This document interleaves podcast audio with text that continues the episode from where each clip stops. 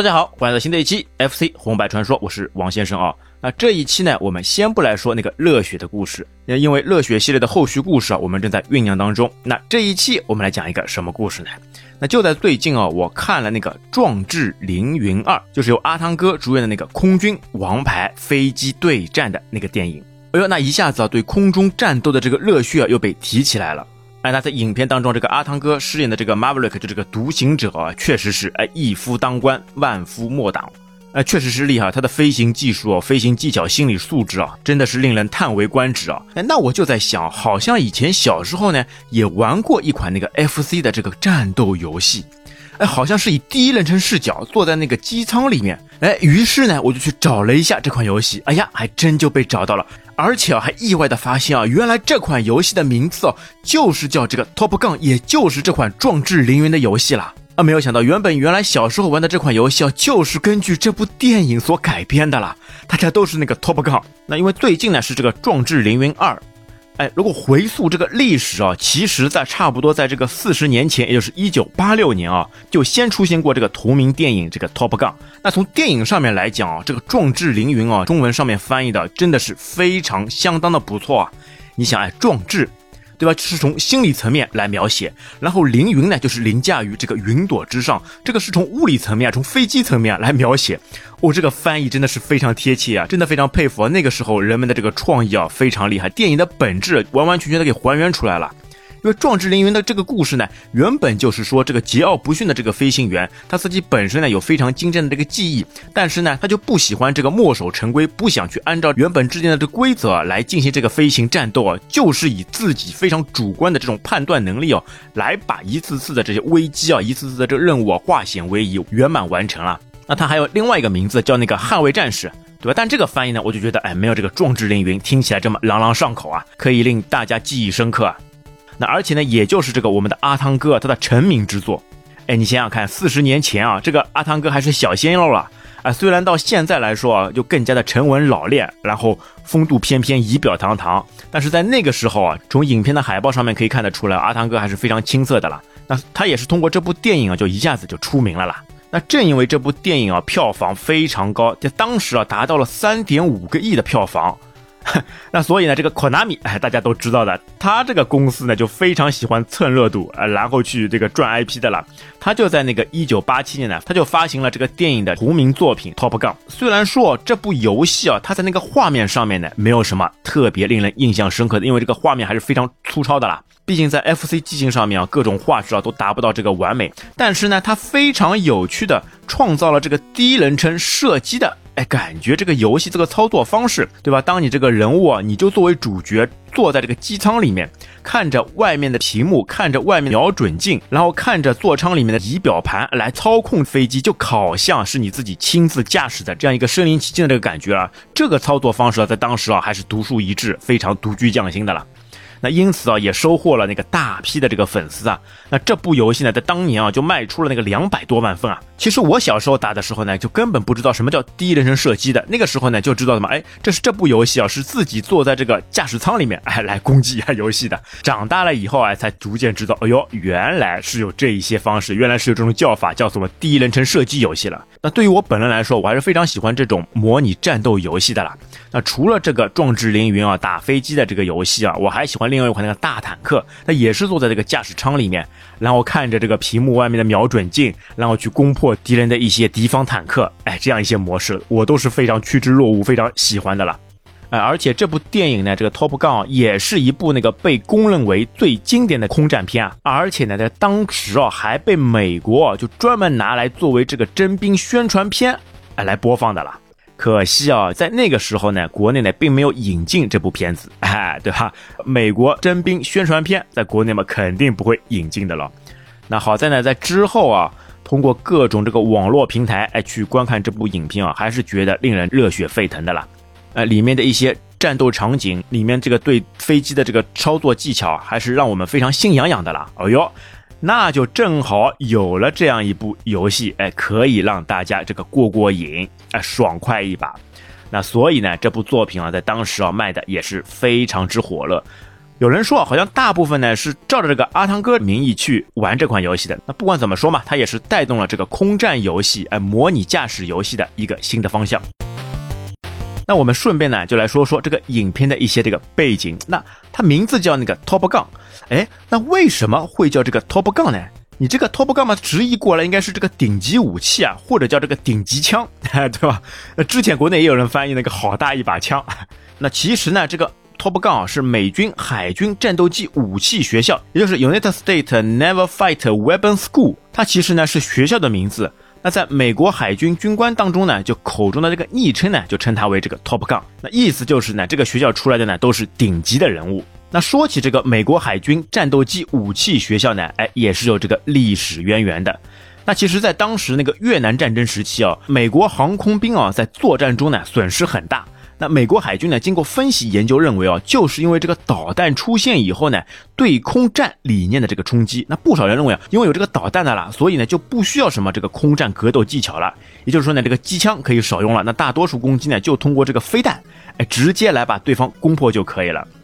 那所以啊，整整一代飞行员啊都没有接受过这个系统的空战格斗训练。那结果呢？事实证明，导弹时代呢，还是会有大量的近距离空战。那尤其呢，是在六十年代这个导弹技术还不成熟的时候了。那么就在一九六九年啊，美国空军呢，根据一个上将的这个建议啊，在圣地亚哥附近的米拉马航空站成立了美国海军战斗机武器学校。那主要呢是以美国海军第幺二幺战斗机中队为基础。那建立之初啊，由于没有得到上级和社会的认可的，所以条件呢非常有限。那在当时啊，连一间办公室倒都没有，只是把一辆可移动的这个房车作为这个办公场所了。那而且整个学校唯一的奢侈品啊，就是一台咖啡机。那想想看啊，这个在当时啊都没人问津啊，因为毫无名气了。那很多这个飞行中队啊都不知道会有这样一所学校。那么转折点来了，那直到第三期学员毕业之后呢，各飞行中队呢才逐渐意识到，哎，经过这个 Top 杠训练的飞行员的空战水平啊，确实要比其他飞行员呢厉害很多。这就让这个 Top 杠啊开始逐渐开始在飞行员中成为圣地。那甚至呢以进入 Top 杠武器学校为荣。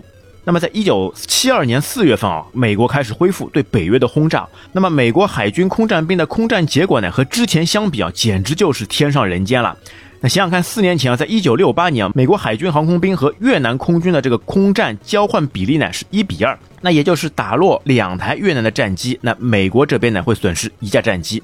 那四年以后呢，这个数值啊一下子就飙升到一比十三。那也就是呢，打落十三架敌方战机以后呢，才会有一架美国战机被击落。那这个战机呢，甚至大到超过了专门的这个空军飞行员啊。那空军飞行员他们大部分时间训练的呢就是空战格斗，而海军航空兵的舰载机飞行员呢，还有相当一部分啊是训练用于平时在航空母舰上的这个起飞和降落了。那而且据统计啊，美国海军啊所取得这个空战结果当中呢，除了两架敌机以外，那其余呢全部是被这个 Top Gun 这个学员所击落的。那么这个一下子啊，Top Gun 的这个名气啊就妥妥的飞飙上去了啦，一下子就打出了大大的这个名号。那所以一下子啊，在美国几乎无人不知道 Top Gun 的大名。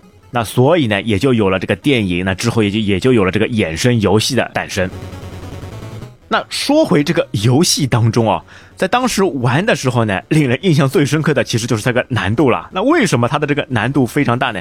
其实你正常的打落飞机、发射导弹啊，没有什么特别困难之处，难就难在呢，这个每次战斗结束以后呢，需要降落。哎，你飞机要飞在航空母舰上，要平稳降落。哎呀，这个在当时啊，因为英文不认识的啦，就根本不知道怎么去降落，无从下手了。其实你从现在这个眼光去看啊，你长大以后你会英文以后，哎，通过它那个雷达提示呢，其实会很方便的就可以降落在航空母舰的这个平台上面。但是想想看，在当时这个情况下面要降落，这是一个天大难事啊！哎，要么就是速度不够了，直接倒栽葱栽在海面里面；要么就是直接飞过航空母舰，再次。撞向这个海面，或者是这个降落的时候速度太快，直接撞在航空母舰上面了，搞得来这个机毁人亡啊！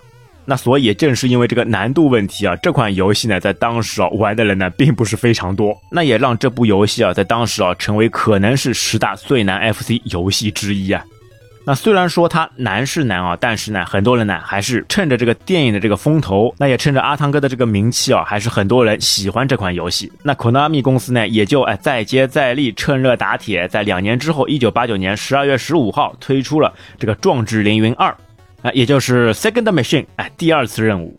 哎，你想想看啊，这个在 FC 游戏上面啊，第二代仅仅是过了两年之后就推出了。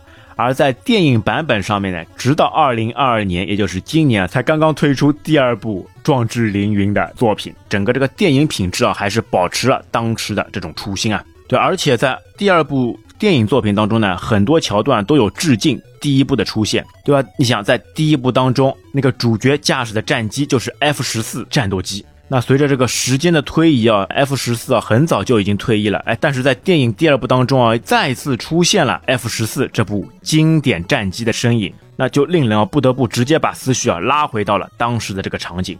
那所以在这个游戏当中呢，也是直接照用了这个 F 十四战机作为主角的这个座驾了。哎，那在这个 F 十四上面呢，也有一些故事。那它最初呢是在一九七二年正式服役。那号称呢是世界上第一种第三代战斗机。你想想看，在这个电影当中啊，敌方是出现了第五代最新的这个战斗机啊，他们在这个躲避飞弹、躲避子弹时候啊，直接那种超级令人匪夷所思的这个拐弯技巧啊，真是不得不令人惊叹啊！这个科技所带来的这个进步了。那在美军当中呢，使用的呢还是比较远古的 F 十八这个战斗机了。那直到最后啊，再次出现经典的 F 十四战机，哎，向前座来致敬。那 F 十四战斗机家族啊总共是在航母上服役了超过三十年，基本来说呢，是从一九七二年到二零零六年。那么正好呢，这个伊朗啊是在一九七四年订购了一批 F 十四战机，而且呢是在一九七六年到货的。所以现在来说呢，虽然在美国在其他地方呢战斗机呢都已经退役了，但现在呢还是会有 F 十四战机在伊朗那个上空当中啊所服役。所以呢，现在还能看到这些战机的这个身影。那所以呢，第二部的电影当中呢，也可能他们去攻击的这个地方啊，就是在伊朗范围之中。所以呢，他们还藏了几部经典的这个 F 十四战机啊。那在 F 十四战机上面最大的这个特征就是可变后撩翼。那简单来说呢，就是这个机翼啊能以变形的方式来兼顾不同的速度区间。在电影当中也有所表现啊。那他们想在这个已锻炼的起飞跑道上面飞行的时候。阿汤哥，哎，直接把机翼展开，把速度提到最大，直接在炸毁的跑道上面成功起飞，这也是不得了的一个技术啊。那这种设计理念呢，在七十年代啊的战斗机上面还是非常流行的了。那在另一部这个动画影视作品啊，这个超时空要塞，就是太空堡垒上面啊，它所出现的 VF 杠一系列，那明显就是 F 十四变形版，哎，对吧？大家还记得吧？那个骷髅中队的那个战斗机可以变成人形。变成半人形，然后变成飞行状态。那它的那个机翼啊，也是可调节状态。哎，我以前小的时候还专门有过一个太空堡垒的这个变形机器人嘞，那个玩起来也是非常开心的呀。那而且在七十年代，这个电子技术呢大幅进步，那使得呢这个 F 十四已经变成了一个精密复杂的武器系统。那在军事上面呢，最著名的是搭载了 AWG- 杠九脉冲多普勒雷达。那与其搭配的呢是 AIM- 杠五十四不死鸟 Phoenix 远程空对空导弹。那这套系统呢，能够在超远距离啊同时锁定二十四个目标，并攻击其中六个。因为这个机载导弹呢，最大数呢只有六个。那这也是人类历史上第一次啊，战斗机拥有多目标追踪打击的能力啊。那在这里呢，不得不再表扬一下 Konami 公司啊，它在这个游戏当中，那很多场景都是细节满满，把很多在现实当中出现的一些作战单位啊搬到了这个游戏当中啊，就你能在战斗当中啊找到很多现实当中的这些影子了。那这些细节呢，我们在后面一点点给大家道来。好，那我们正式说回到游戏啊，因为这部 FC 上的《壮志凌云》呢，总共有两部，第二部呢稍微是有一些系统的改进和画质的提升，但是总体来说啊。就让人感觉啊，这第二部呢没有第一部做的那么火热，感觉上面啊没有第一部哎玩的这么尽兴。那这一次呢，我们也会穿插两部一起来给大家做一些详细的介绍。那首先呢是进入这个游戏开头画面以后，首先你能看到的呢是一种就是以像素风格所绘制的 F 十四的这样一个画面。那进去以后呢，首先啊是一个动画。那虽然说呢，它那个画质啊并不是什么好，但是你完完全全能看到，这就是一部 F 十四战机，它的这个典型呃后发动机喷火的这样一个场景。那随着红色火苗越来越猛烈，那战斗机呢就腾空而起。然后呢，还能看到一些细节啊，那就看到甲板上一个人啊，摆出一个标志性的走你手势，哎，指引飞机腾空而起。那接下来呢，还会让玩家去选择所携带的这个武器装备。哎，那在一代当中啊，它总共是三种武器，分别为那个编号 T 杠幺幺的猎狗式轻型导弹。那这种导弹呢，体积最小，那破坏力呢最弱，但是呢可以携带四十枚。那第二种呢是 T 杠二二，那是狼式中型导弹，那破坏力呢中等，可携带二十枚。那最厉害的呢是 T 三十三 Tiger 虎型重型导弹，那体积最大，破坏力最强，那只可能携带那个十枚。那这个呢也是为了这个游戏的平衡，对吧？你这个破坏力越大嘛，那携带的数量呢也就最少。那在一代当中呢，这些导弹呢都是以一个虚拟代号啊所出现的，但是呢，你能从这个导弹的这个形状和第二代当中哎发现一些端倪，其实这些呢都对应了真实世界的导弹名称了。那在这个壮志凌云第二代上面，这个导弹名字就直接变身为现代军事上的这个导弹名称了。哎，那在一代当中的这个猎狗式导弹呢，对应的就是在二代当中啊这个 AIM 杠九响尾蛇导弹。那么狼式导弹呢，对应的就是 AIM 杠七麻雀导弹。那虎式导弹呢，对应的就是 AIM 杠五十四不死鸟导弹。那这个不死鸟导弹呢，也就是 Phoenix，也就是 F 十四战机上真实所携带的空对空不死鸟导弹。那在二代上面呢，这个数量呢就翻倍了，直接可以达到六十四十和二十。哎，但是你想啊，在真实世界当中啊，这个一台这个战斗机只能携带六枚导弹呀，到游戏当中啊，这个直接是可以翻十倍的这个增长了。在这个上面还是有一些夸大的了。好，那当飞机成功起飞以后，哎，映入眼帘的就是这个驾驶舱的这个布局了。那布局当中呢，有几个细节。那在左边呢，有一个 ALT 数值，这个呢其实就是飞行高度。那另外呢，有一个 Speed，这个就是那个飞行速度。那这两项在战斗当中呢，没有什么特别，但是呢，当你要在降落的时候啊，这个数值就是非常关键的了。那接下来呢，它还有这个油槽。哎，其实这款游戏打到后面啊，你能发现啊，当你油箱空了以后啊，你还能呼叫这个空中加油机来给你加油的了。那这个在游戏当中啊，也是非常好玩的一种方式了，跟降落的这个难度啊差不多。但是啊，当你掌握了一些技巧以后啊，这些方式啊打起来啊还是非常游刃有余的了。好，那另外一个呢，还有一个雷达的小视图，可以看到你飞机目前的这个状态是俯冲、是盘旋，哎，还是怎么样？那再往右边呢，出来的呢就是雷达。那这个雷达呢会以格子来显示。那你主角的这个飞机呢会以一个三角形显示。那敌机呢会以这个小点的方式。当飞机靠近你以后，在雷达上面呢都会有所显示。那而且呢，它还会会有一个血槽。它这个设定呢，当敌方这个机枪如果射到你的话呢，你是只会损失飞机的这个装甲，也就是血槽量。哎，当血槽完全打完以后呢，你这个飞机呢才会爆炸。那但是呢，敌方飞机呢还会发射一些一个飞弹。那如果飞弹直接只要有一颗击中你呢，你就直接 game over。那这个血槽呢，在第二代当中啊，就直接被缩减成六条。那所以在二代当中还是要非常注意这个躲避敌方来的这个子弹。那在最右边呢，是会显示导弹的数量。那在下面呢，有三个仪表盘。哎，这个不要被它疑惑，它是没有任何作用的，只是起到这个装饰。那在二代游戏上面呢，这个仪表盘呢还是会有一些区别，但是大体上来说啊都差不多。那在二代上面呢，会更多显示一个飞机状态，那一种是平行状态，一种是垂直状态。那这个呢，也是为了在二代当中啊多出的一个可以弹转腾挪的一种操作方式所做准备的了。因为在操作方式上面啊，它其实跟真实的模拟飞机比较类似的。当你按方向键下的时候呢，这个机头是往上抬；当你按方向键上的时候呢，机头是往下降。然后 A 键是发射机关枪子弹，哎，而且它这个机关机关枪子弹呢是无限，是没有数量限制的，可以一直发射。而导弹数量呢，就随着你选择的那个导弹所做相应的一个变化。而且导弹发射呢也比较有趣的，它当中呢有一个框，你的显示座架前面呢有一个大方框，然后当中呢有一个小方框。那所以呢，当敌机的这个机身啊出现在你小方框当中呢，这个时候呢，你按一下 B 键。敌机呢就会被锁定，那当你再按一下这个 B 键呢，这个导弹呢就直接发射出去。那只要这个距离要不是特别远，它直接这个导弹就以跟踪式的形式，哎，直接就发射出去去击毁对方的敌机了。那这里不得不说的一个点是哦，这个在技巧上面呢，就建议呢大家还是可以有连发的，哎，一定这个机关枪要使用连发。因为如果没有连发弹，你这个是一颗子弹一颗子弹发射的了，就比较讨厌。但是呢，当你降落时候呢，你又要把这个连发呢这割还回这个单发，要不然在飞机速度操操控上面呢，还是会有一些影响的啦。那当时呢，可能考虑到在现实模拟这个飞机游戏呢，很多人都不会的啦。就正常人的思维嘛，就是你按上应该往上，按下应该往下。那所以呢，在第二代当中呢，这个方式呢有所改变了。第二代当中呢，它有一个选项，有一个模的选项，在里面呢，你是可以选择是普通模式还是颠倒模式。那如果是普通模式呢，就是你飞机头按上就是往上，哎，但是实际真正意义上真正会玩这个模拟飞机游戏的，那确实就是颠倒的啦。那就是你按往下，的飞机头是往上抬这样一个操作方式了。那而且呢，像前面说的第二代当中呢，还增加了这个旋转腾挪的这样一个操作方式，因为它多了两张水平表嘛。那你可以连续按两下向左或者向右方向键，你的整个飞机呢就直接可以做一个翻滚动作，以此呢来躲避敌方这个导弹。那同理，你如果一直按住方向前或者方向后呢，它就会做一个垂直的一个翻滚。哦，这个在某些躲避导弹上面啊也非常好的可以躲避敌方这个弹药的了。那因为在第一代当中呢，敌方发过来的导弹，我只能以机关枪直接硬碰硬的方式去把这个导弹给击落。那要不然呢，你真的去躲避啊，还是非常困难的。你要掌握好这个空间跟时间的这个方式，在千钧一发之际去躲避这个导弹。哎，那么在第二代当中呢，你就可以通过这个辗转腾挪、这个翻滚的方式来轻巧的来躲避掉对方的这个导弹。这个在难度上面还是考虑到众多玩家的这个操纵体验了。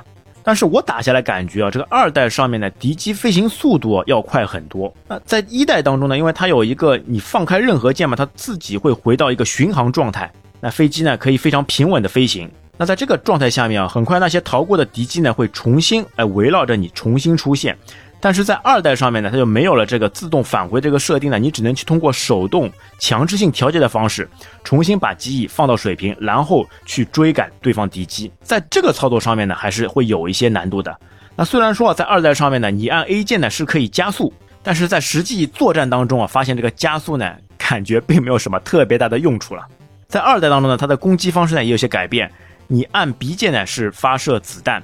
而且它的导弹呢，是当敌机出现在你的锁定框之中呢，就自动就直接发射出去了，并不需要你连续按两次 B 键来锁定发射。那在二代上面有了这个加速的操作以后呢，你去躲避敌方的子弹，去追赶敌方的飞机呢，还是显得会有一些非常好的这个进步了。那要不然在第一代当中，我看到敌方的飞弹过来了，第一时间哎不是逃，不是躲避，而是拿机枪直接对着导弹过去，就想办法以硬拼的方式把这个导弹干掉，我才能保命啊。那而且第二代当中呢，它直接就取消到了这个油箱的设计，它变成无限油量。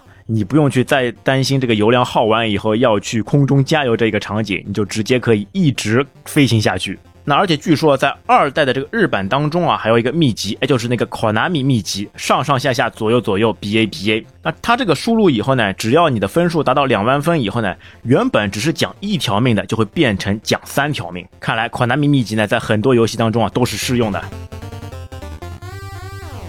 那而且这款游戏的这个音效也是非常出色的了。那当你被敌方敌机追赶的时候，或者你被敌方敌机锁定的时候，哎，它就会有滴滴滴滴滴的这个警报声响起，就一下子令你感到这个紧张。那在一代当中呢，一旦你被敌方锁定以后呢，它的雷达画面呢会出现一个飞机的后视镜图标，这个时候呢，你就能看到有一架敌机在你背后紧跟着你。这个时候呢，你就想办法做出这个躲避动作。怎么躲避呢？其实也非常简单，就是把你的飞机嘛拉到一侧，然后快速的再拉到另外一侧。那如此反复一到两次呢，就可以躲避敌方的。这个跟踪，那之后呢，再通过旋转盘旋的方式绕到敌机背后，再给他们予以打击。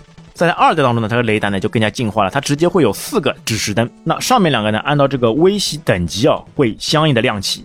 那第三个指示灯呢，当你锁定敌机以后呢，就会亮起。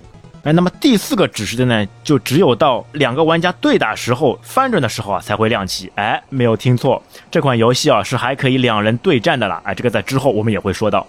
那所以有了这个雷达的提示，有了这个音效提示以后，我们就知道，哎，现在敌机在我们的什么状态，我们要怎么样运用什么的战术来迂回，想办法绕到敌机背后，然后发射子弹、发射机枪，把他们给干掉。那在这一款游戏当中呢，一代哦总共是四个关卡。那第一关呢其实是这个训练关，那之后三关呢全部都是会有 BOSS 出现。哎，那在第二代当中呢，直接取消了这个训练关卡，直接是以三个任务来呈现。那么首先在训练关卡当中呢，它会出现一个地图。那从这个地图的这个湖泊分布情况来看啊，那应该就是美国的墨西哥湾和密歇根湖。那么电影中呢，这个敌人啊就是苏联人。那么游戏中的这个敌人呢，自然也是苏联人。它出现的很多这个敌方战机，哎，都是苏联的这个米格战机了。那而且呢，美苏两国曾经就在六十年代这个古巴导弹危机期间啊，对这片海域哎展开过激烈的争夺。而且美国海军呢。他们那个时候呢，为了去更加好的了解米格战斗机的特性呢，他们啊特别使用了自己的 F 四鬼怪战斗机，哎，来扮演敌方的米格战斗机，做一些演练。那在第一关当中啊，也是能很好的体现出这一些场景了，因为非常明显的就是 F 四的倒 V 型尾翼，在游戏当中呢，一下子就能被显现出来。那么前面也说了，Konami 出品的这一款游戏呢，非常有细节的还原了真实的历史场景。那么我们就来盘一盘在一代当中出现过的真实战机。那在一代当中呢，那比较多的呢是出现苏联的米格战斗机，苏联的主要王牌战斗机了。那其他呢还有伊尔七六型重型运输机。那在后期呢也有米杠二十四武装直升机，那也有图十三轰炸机，那也有图杠幺二六第一代空中预警战斗机。那这个呢就像侦察机一样的存在了。那其他呢还有 SY 杠二七苏二十七战斗机。它是呢单座双发全天候空中优势重型战斗机，那也是属于呢第三代战斗机。那在海面上呢也出现了巡洋舰、驱逐舰、航母和潜艇。那在陆地上呢主要的呢是主战坦克 T 七二，也有 SK 杠九幺导弹机动发射车。那还有呢暴风雪多管火箭炮和全地形装甲运输车。那这些敌方火力呢都是在游戏的说明书上都有呈现。那么。第一关啊，这个飞机数量非常庞大，一般建议呢就是携带猎狗式导弹，可以搭载四十枚的导弹，可以进行一些混战。那在混战当中呢，会有一些帮助。打这个飞机游戏，我感觉就就像在打飞机界的无双一样，哎，你只是孤身一人突入敌围，哎，到处用机枪、用导弹去干翻敌方的飞机，哎，有没有这种感觉？那其实你真实来说，美军的飞机配置应该都是两架。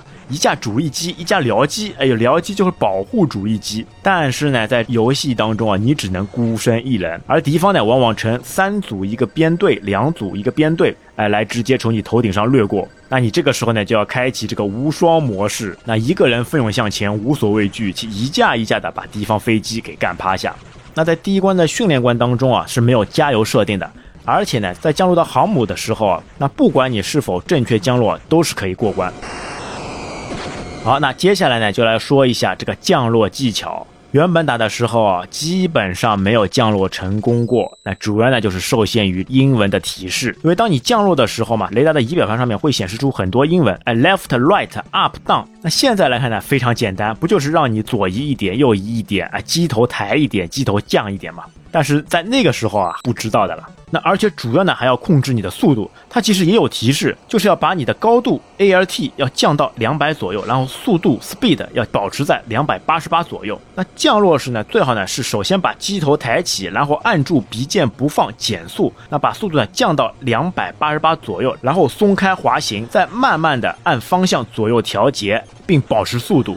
然后呢，就看雷达的提示。那当雷达提示呢需要 up 字量的时候呢，就按下下键呢，令机头抬升。那同时呢，也要加速，因为机头一旦抬升呢，速度呢就会被降落。而且要时刻关注高度与速度，那速度值呢要比高度值要多五十左右，那这样呢才不至于让飞机石沉大海。那你只要保持这样一个高度、一个速度、一个机头的位置，这样就可以轻松降落在航空母舰上面啊。那么在第二关当中呢，就多了一个空中加油的一个方式。当你打着打着呢，油箱会清空，这个时候呢，你可以按 Start 键呼叫空中加油机，哎，来给你完成加油。它这个加油方式呢，也比较还原现实的。加油机上面出来一个加油杆，然后用你的机头的加油杆去配对，完成连接以后呢，就可以正常加油。那它这个加油机呢，也是有原型的，应该来看呢，是波音公司的 KC 杠幺三五加油机系列。那空中加油呢，也是有技巧的。这一次呢，对高度没有讲究了，主要是速度，而且每一关的加油机速度呢都不一样。那像第二关呢，速度呢要保持在一千四到一千五之间；那第三关呢是一千一，第四关呢则是一千二左右。那如果速度不对呢，玩家怎么操作也是不可能成功的。那速度对了以后呢，你还要调节方向，把加油机的加油杆呢和你的机舱做一个完美对接才可以。而且有一个比较好玩的是什么呢？你单单加油嘛也就算了，它加好油以后，你这个导弹啊也会全部加满。哎呀，你想想看，这个上面的科技厉害不厉害？它就直接把补充导导弹的这个方式啊，通过液体的方式啊，直接就给你补充完全了啦，就是一下子就解决了世界难题呀！哦，这个不得了，这个黑科技不得了。那么，当你关卡成功降落以后呢，最后呢会出来一个飞机画面，它会给你个平星，而且平星的同时呢，你会发现它会给你盖个章，哎，一个猫样的图形。那这个章呢，其实也有说法的，它其实呢就是主角驾驶的 F 十四战机的这个昵称，叫这个 Tomcat，哎，这个汤姆猫，或者也叫这个雄性猫。那然后呢，你也能看到飞机的涂装上面啊有那个幺零四编号，这个呢也正是还原了电影当中汤姆克鲁斯那个 Maverick 所驾驶的一零四号战机。那其实。在现实当中啊，这个 Maverick 就是我们这个独行侠啊，它其实也有原型的啦。它的原型呢就是海军上校 Dale Sandgrass，那绰号呢叫 Snort，就是哼哈。那此人呢飞行 F 十四战斗机呢超过二十五年，有四千八百小时的驾驶经验，那一千两百次的着舰记录。那在一九八八年美国独立日的 CV 杠六六美国号航空母舰上呢。那桑德格拉斯上校呢，驾驶 F 十四完成了一次著名的飞越航母的这样一个经历。那而且当时啊，被记者直接拍下来的了。那这个照片呢，也是人们首次啊近距离的在航母甲板上拍摄到的飞机掠过场面啊，这个在当时还是非常震撼的了。那所以他这一次飞跃留下的这个影像素材啊，也作为 F 十四的这个经典画面之一啊。那再说回到这个关卡场景当中啊，那第一关呢训练，那第二关打的呢就是敌方航母。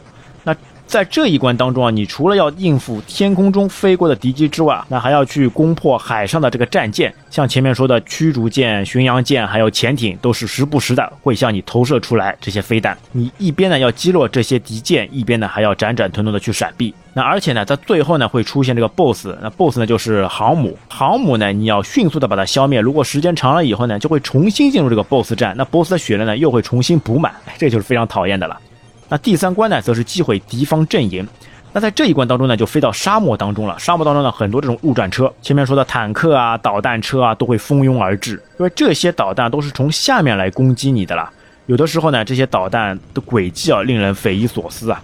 那最后一关呢是击毁敌方发射台。那到这一关的时候呢，已经进入黑夜了。哎呀，这一次 F 十四战机啊，在黑夜当中飞行，像幽灵一样，还是非常炫酷的了。那这一关呢这个 BOSS 呢，非常有趣，它是一架在地上准备发射的航天飞机了。哎。这个你就能看到了，那个时候美国跟苏联他们正在搞航天竞赛，那从这个当中也能看得出来啊，他们的这个目的啊就是去破坏对方的这个航空技术，呃，让对方呃升不了天，去不了月球。那好来，当所有的战斗全部结束以后，你又成功降落在甲板上以后呢，哎，出来一个动画，航空母舰上呢迎来了一片欢呼雀跃，那主角的飞机机舱打开，哎，这个主角呢向人们挥手。好，那么到了第二代上面啊，除了之前讲过的这些操作方式的这个改变呢，在关卡上面呢也有一些变化。虽然说它的关卡好像少了，那其实呢，它又用了一些新的方式来补足。那在二代上面呢，它多了一个躲避障碍赛跑的一个操作，那就是在第二个任务时候啊，会出现很多树林，你玩家呢等于以超低空飞行的方式，那要想办法躲开树林的阻碍啊，在树林丛中杀出一条血路。那而且呢，到第三个场景以后呢，还会有两种。那一种呢是要躲避闪电，那还有一种呢是要躲避激光。而且在二代当中呢，每一关的这个 BOSS 哦，都是会以一个非常大的体积呃所现身。那第一关呢打的是 Black Jet Bomb，那这一款原型呢应该是苏联的图幺六零海盗战略轰炸机。那据说普京啊也曾经驾驶过这辆轰炸机的了。那第二关的这个 BOSS 呢，则是阿帕奇武装直升机。哎，其实你想想看，一辆这个 F 十四的战斗机，哎，打一辆阿帕奇直升武装机，打起来怎么也这么费劲的啦？正常来说，一发导弹嘛就直接干掉了，没想到要发四五发才能把这个阿帕奇武装直升机给干掉。那所以想想，只要是成为 BOSS 了，他这个防御力啊也是爆表的了。那在第三关呢，则是更加离谱了，直接是跟一辆航天飞机来作战了。它的原型呢，应该是暴风雪航天机。那由此可以看出啊，他们在一代当中，哎，轰掉还没起飞的航天飞机了。第二代当中呢，就成功升天。那由此也可以看出啊，他们两国当中的航空军事的这个激烈争夺啊。哎，那在躲避障碍赛道这一关上面呢，也有一些技巧。这个时候呢，你可以选择一些武器威力比较小的导弹，因为武器威力小了以后呢，它的取景框呢也会变小，那这样呢就会更加方便哎飞机来通过。但其实呢，也是有利有弊。武力威胁小了，那你的攻击效果也就大打折扣了。那鱼与熊掌不能兼得啊，那这也是玩家需要去考虑的因素之一了。好，那说完了所有的这个过关场景，那接下来还要再说一下这个二代当中。其他的一些战斗模式，因为二代当中呢，除了一个人的剧情模式之外呢，那它还有一 p v 电脑和一 P 和二 P 的这个对战。哎，它这个模式呢也非常有趣，直接让你飞机起飞以后呢，你所面对的敌人啊只有一架，就是要在一 v 一的情况下面，哎，去把敌方给干掉。那在与电脑战斗场景上面呢，它总共有七个王牌飞行员，而且这些飞行员呢都是以苏联人的这些名字来命名的了，什么高尔基、迪米特利，甚至是斯大林，哎，都会有的了。那你要做的呢，就是起飞以后迅速找到对方敌机，通过翻转的方式躲闪掉对方的导弹，然后跟在敌机背后锁定它，用导弹把它击落。那每击落一次呢，就可以和下一个王牌飞行员进行战斗。那它的难度呢，也会一次一次随着王牌飞行员的迭代所增加，而且它所携带的这个导弹数量啊，也会比正常关卡要少的很多。那直接呢就会降为响尾蛇九枚、麻雀七枚、不死鸟五枚这样一个配置啊，所以你又要在有限的弹药情况下面，又要通过走位的方式，哎，狠狠的想办法去干掉敌机。那另外一个呢，就是一批对二批的战斗场面。这个时候呢，你的画面呢会被分割成两栏，上面一栏呢是一批，下面一栏呢是二批。那两个人同时打的时候呢，你就要看自己的画面，啊，通过雷达的显示，通过警报声的提示，想办法去把对方给干掉。而且在一批对二批这个模式下面呢，你的这个翻转会有能量槽的了。当你刚刚翻转好以后呢，你不能马上再进行翻转，你需要等待一点时间，等它这个能量槽涨上来以后，重新恢复了以后，才可以继续做这个闪转的躲避操作。那总体来说，这款游戏啊与电影相契合，带给我们啊是无穷无尽的这个空战的快感体验。那虽然说它在难度上面啊是有一些大的，那但是啊当你熟练以后，特别是英文知道以后，那你就会发现啊空战的魅力啊是无所不在，非常强大的。那对于军事迷来说，这款游戏啊还是非常精彩的。好，那我们洋洋洒洒介绍了那么多。那这款游戏呢，带给我们呢，还是一种非常不一样的模拟空战的体验。这个在之前打的其他游戏上面呢，是无法体会到的。虽然说啊，现在的机型打这个模拟飞机游戏呢，会更加精彩。那特别是在一些画面上、音效上，特别是在一些遥控的飞行手柄上面。哎呦，这个打起来会更加爽快啊！其实，在遥远的 FC 机型上面啊，也有飞行遥感的这样一个硬件配件了。它其实呢，也是通过光线枪的那个接口直接插在我们的 Family Computer 的这个机型上面，直接你就可以通过这个遥感方式来打这一款游戏。哇，那这个体验，那这个操纵手感是不是会更加好呢？其实，在 FC 机型上面也有过很多的这种外设的配件。最比较著名的呢，我不知道大家知道不知道啊？那个灭霸的手套，哎，这个也是 FC 机型上面非常有趣的一个配件的了。好之后我们看看啊，有没有一期我们单独来讲讲 FC 上面这些配件外设的这一些冷知识。哎，那么这一次啊，我们正好趁着这个电影《壮志凌云二》的热映，哎，我们就来回顾一下。整个《壮志凌云》系列在 FC 上面的这个游戏的这个经历，那说实话，这个第二部电影啊还是非常不错的，那非常值得大家去观看。那不管怎么说，这个战争都是残酷的。那我们最后啊还是呼吁啊，这全世界呢充满和平，不会再有战争，不会再有杀戮，那全世界人民都可以和平共处。那这是一个美好的一个夙愿了。好，那本期节目就到这边，感谢大家收听，我们下期再会，拜拜。